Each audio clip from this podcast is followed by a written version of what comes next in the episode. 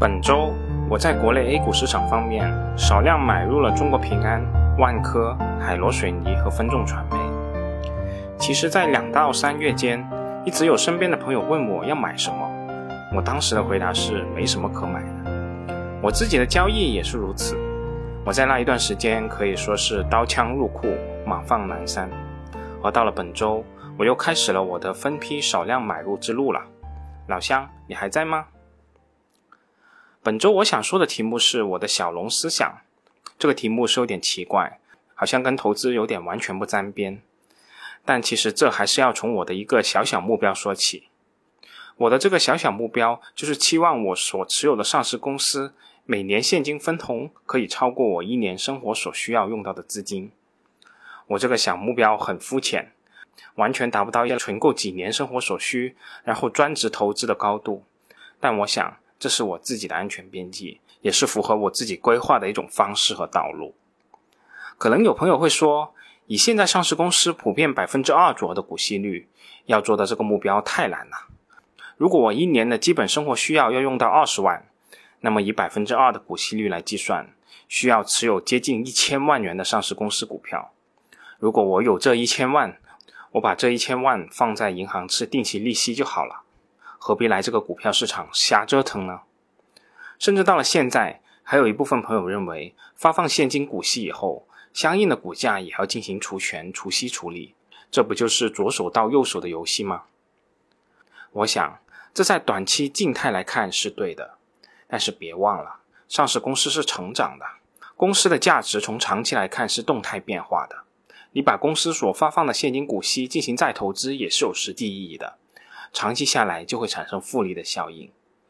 我持有的这些代码对应的是这些上市公司一部分所有权。我持有的这些占据着行业优势地位的上市公司会随着经济发展而增长，最终体现为每股收益的增加和分红的提升。也就是说，这些上市公司对我们而言的股息率是会持续提升的。别的不说，就拿我自己持有的一堆三傻和传统产业的企业来说。海螺水泥按现在的股价计算，股息率算是比较高了，达到百分之四左右的水平。而对于我而言，海螺水泥的股息率已经达到百分之八左右的水平了。可能过不了几年，我通过股息就已经完全收回我的投资了。招商银行按现行的股价计算，股息率在百分之二左右，而对于我而言，股息率已经达到百分之四点五左右了。万华化学按现行的股价计算，股息率仅有百分之一点一左右。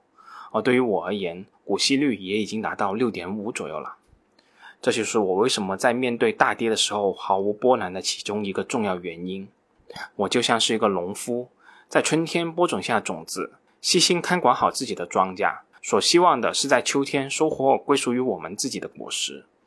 所以，每当我看到所持有的上市公司公布现金分红的时候，我的内心是充满喜悦的，就像是一个面对丰收的老农民。我并不期待市场先生对我的农地出高的报价，也不依赖于市场先生的报价生活。当然了，如果市场先生情绪过分高涨，报出了离谱的高价，希望从我手里把这块地拿去，我也不排斥。而对于我们刚才提到的现金股利是左手疼右手的问题，我想还是使用农地这个概念去理解也是很简单的。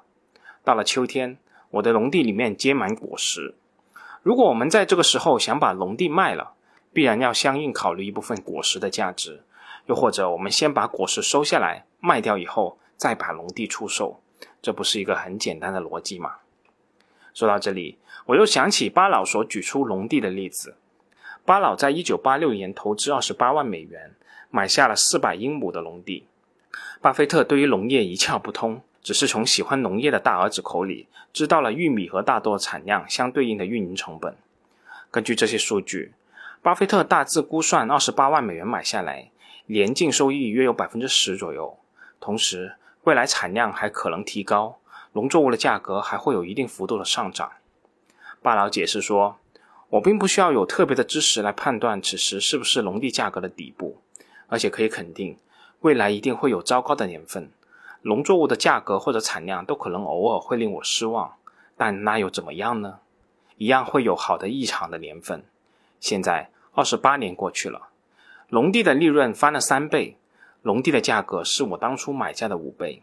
我依然对农场一窍不通，而且直到最近我才第二次去过那个农场。好啦，我本周就说这么多，我们下次再见吧。